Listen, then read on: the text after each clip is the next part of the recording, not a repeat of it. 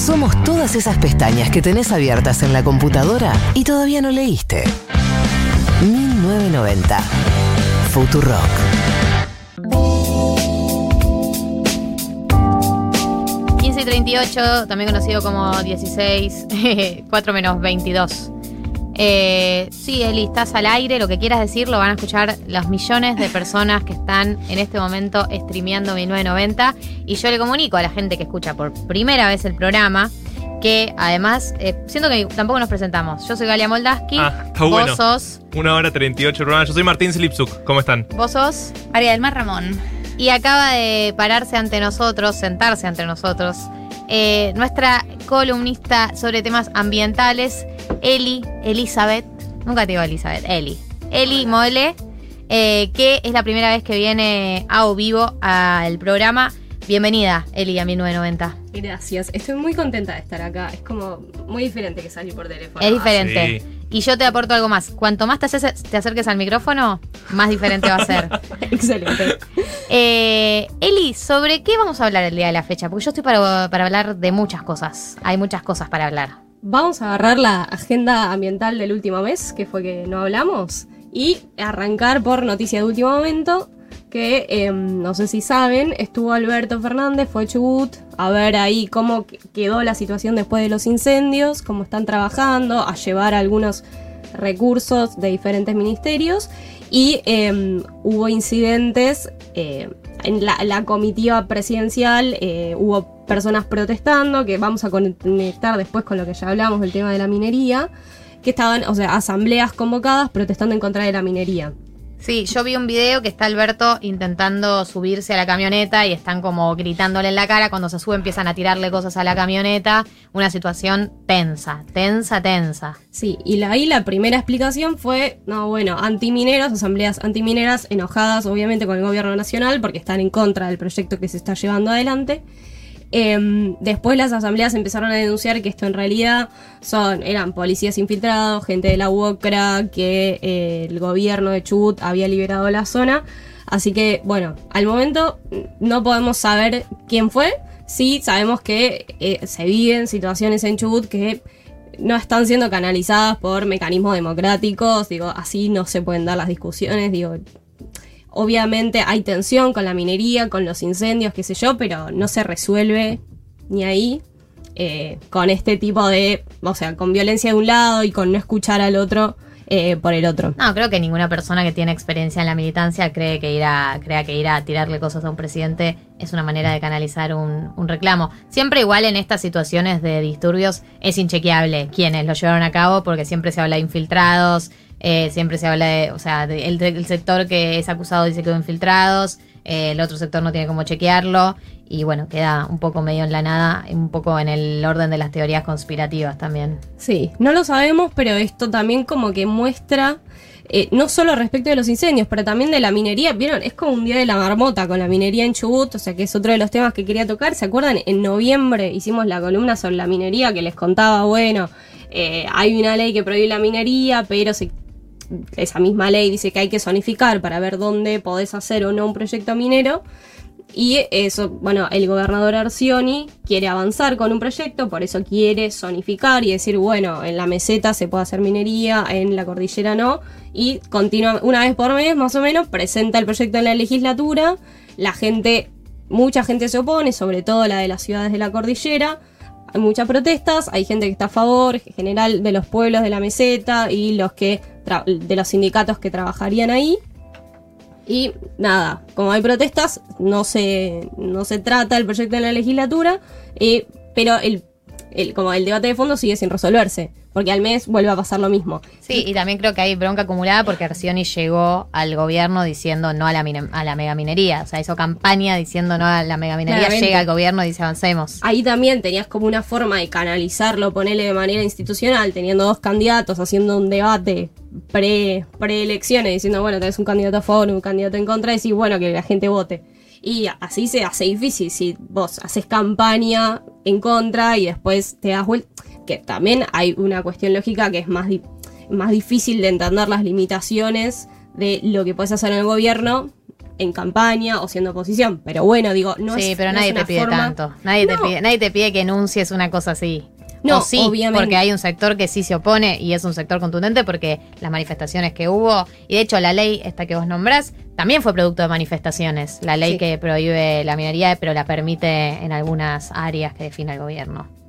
O sea, por ahora no la permite. O sea, dice que, o sea, es de 2003. Y de hecho, esto es como una discusión que está abierta desde 2003, donde, bueno, fue en Esquel la gran protesta en contra. Pero bueno, eh, sí, digo, para mí es como una gran preocupación lo que está pasando en Chubut, porque mismo con los incendios, vieron como la, la respuesta, entre comillas, fue, bueno, por suerte empezó la lluvia. Digo, claro, no se puede apostar a eso siempre. Sí, que igual es difícil, digo, porque se mandaron recursos tanto de la provincia como del Estado Nacional, pero es como que no se da abasto y no hay forma de, de prevenirlo. Para mí lo desesperante de los incendios y que tal vez contrasta con, con algunas otras cosas que están pasando es esto, como que no se termina de encontrar la forma de, de prevenirlos, que sería lo que hay que hacer. Es que de hecho, bueno, Cabandí habló y el intendente del Lago Polo también hablaron de que hubo un porcentaje de incendios intencionales. No es la primera vez que dicen que tuvieron focos intencionales y es como, ¿cómo prevenís que un grupo de personas decida prender fuego a algo? Sí, ahí, bueno, lo que hizo Cabandía también es como, bueno, mandar a que, se- que la justicia investigue, como hacer una denuncia penal. Pero bueno, con los incendios del año pasado, hay algunos pocos imputados que estaban. in- Sí, sí. que donde está avanzando un poco la investigación, pero también es muy difícil de determinar porque, no sé, yo tiro un, un vidrio, lo dejo ahí tirado y eso puede prender un fuego. El incendio anterior en el Bolsón, que fue hace como un mes, fue una fogata mal apagada. También es medio difícil, o sea, o sea, eso es conciencia ciudadana, tipo, no vas a meter a alguien en cana porque apagó mal una fogata. Entonces, como la, la vía más judicial, punitivista, tampoco es como una solución tan de fondo. Y después hay también muchas teorías más como, bueno, bueno, obviamente ya sabían decir, bueno, fueron los mapuches, que peleas Siempre. territoriales. El chivo expiatorio por excelencia en este país. Mapuches emigrantes. Bien, María. Eh, después, bueno, hay unas más de corte muy conspiranoico que tienen que ver con la minería, ¿no? Bueno, como represalia porque no aceptan la minería, después ahí prendieron fuego. Eh, después había otra cosa que decían que, vieron que se prendieron 200 casas, se prendieron fuego 200 casas y mm, como una teoría era, bueno, para liberar esos terrenos que eran con casas tomadas, bueno, entonces lo prendían fuego para que se vaya esa gente. Sí, También, ahí muy sí. difícil de saber. Es muy difícil. También como la pregunta es, eh, ¿con qué, qué objetivo puede tener una persona en... Yo no te hablo del que apagó mal la fogata, te hablo, si uno creyera que fue intencional con objetivo, ¿qué tipo de objetivo puede tener una persona que decide prender fuego una zona de bosques, digamos? Y ahí, o sea, el único objetivo, bueno, además de este de las tierras tomadas, que eventualmente decir, bueno, liberar esas tierras, digo, hay otras formas de resolver incluso ese conflicto, eh, y después proyectos inmobiliarios, en esa zona es una zona obviamente muy linda, digo, pero eso tampoco, no, no es que está aprobado, pero existirían esas esas posibles intenciones. Ok, bien. Y, pero tenemos la ley que el año pasado también sancionó Máximo Kirchner, que, bueno, que fue un proyecto de Máximo Kirchner, que planteaba esto de que no se pueda usar los terrenos que fueron deforestados para proyectos inmobiliarios o para Sí. agronegocios. No se puede cambiar el uso del suelo. Ahora, o sea, esto que prendieron fuego ahora, que se quemaron, ponele todas estas casas, ahí igual ya tenías casas construidas, con lo cual no es que ahí cambia el uso del suelo si vos de repente le pones un, no sé, cabañas para explotación turística. Eso se puede hacer. Y también un problema muy grande que había en Chubut, y que eso tiene que ver un poco con también la planificación territorial como más a mediano plazo, es que había muchas plantaciones de pino, que no es una especie de ahí, y eso prende muy fácil. De hecho, se usa para, no sé, prender fuego para asado, normalmente lo puedes comprar. Y eso prendió mucho más fácil que el bosque nativo. Y con eso también avanzó mucho más rápido el fuego. Así que eso también es algo como que hay que ir teniendo en cuenta que no puedes plantar cualquier cosa en cualquier lugar porque te puede generar un desbarajuste ecológico. Bien, ¿y qué se hace frente a este tipo, este tipo de situaciones? De todo, o sea, ninguna, como que ninguna respuesta te va a resolver todo, o sea, la investigación judicial obviamente tiene que estar. Eh, después yo no soy punitivista, pero algo de que te, digo, Bueno, pase algo. Por supuesto, las sanciones están para algo, tampoco Claro. que somos una vida capacitando gente y previniendo, ¿no? No, no, y hay una cosa, o sea, si vos la aprendés intencionalmente y la verdad, o sea, no quiero que te pudras en la cárcel para siempre, pero digo, o sea, alguna consecuencia hay que tiene que haber.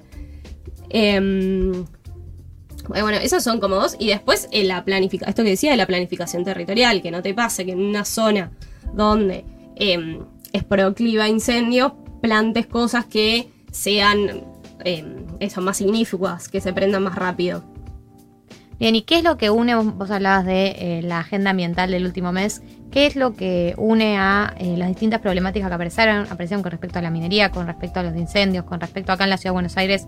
Eh, también es una de las prioridades de la agenda ambiental, que es el proyecto inmobiliario que tiene el gobierno de la ciudad para Costa Salguero. Ahí lo que me parece interesante es comparar Costa Salguero con cómo se está dando el debate en Chubut. Podemos tener mil opiniones sobre el proyecto en sí de Costa Salguero, pero lo que sí es claro es que se está dando en el marco de eh, mecanismos institucionales, ¿no? O sea, se dio una audiencia pública que tuvo una participación récord, donde la mayoría se manifestó en contra, y ahora lo que se está haciendo, se juntaron varias organizaciones ambientalistas, eh, Eco House, Red de Universitarios por el Cambio Climático, Jóvenes por el Clima, que lo que van a hacer, o sea, ya se presentó en, en la legislatura una iniciativa eh, popular, Para frenar el proyecto. para eh, hacer un parque público en Costa Salguero. Entonces ahí lo que, lo que se necesita es juntar 40.000 firmas para que eh, el proyecto tenga que ser tratado en la legislatura de manera obligatoria.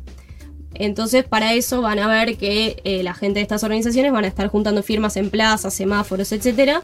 Así que si les copa el proyecto y si los ven, firmen porque van a estar firmes. No sé si eventualmente también junten firmas online, pero en principio va a ser en, en papel, en vivo y en directo. Y vos decís que en el caso de Chubut no, no se canalizó de la misma manera, digamos. No. No, No, para nada. O sea, no hay. Hay como más una como anulación del otro. Es como, o sea, los unos son lobistas mineros y los otros son ecoterroristas. Y, y como esa forma ya de, de plantear el debate, donde el otro es tipo, es ilegítima su posición moralmente, si querés, hasta eh, no podés discutir así. Y acá, obviamente, hasta, o sea, hay grieta política, hay un montón de discusiones, pero existe el una audiencia pública que está validada por todos los actores y donde podés dar un debate, después, bueno, hay que ver cómo se tramita, ¿no? Y si efectivamente llega la legislatura y qué se hace y cómo toma la reta esto. Pero por lo menos existe un camino que te da cierta cuestión más democrática donde la gente no sale a. no necesita salir a la calle todo el tiempo como sintiendo que está en riesgo la democracia, sino que tiene alguna forma específica de participar.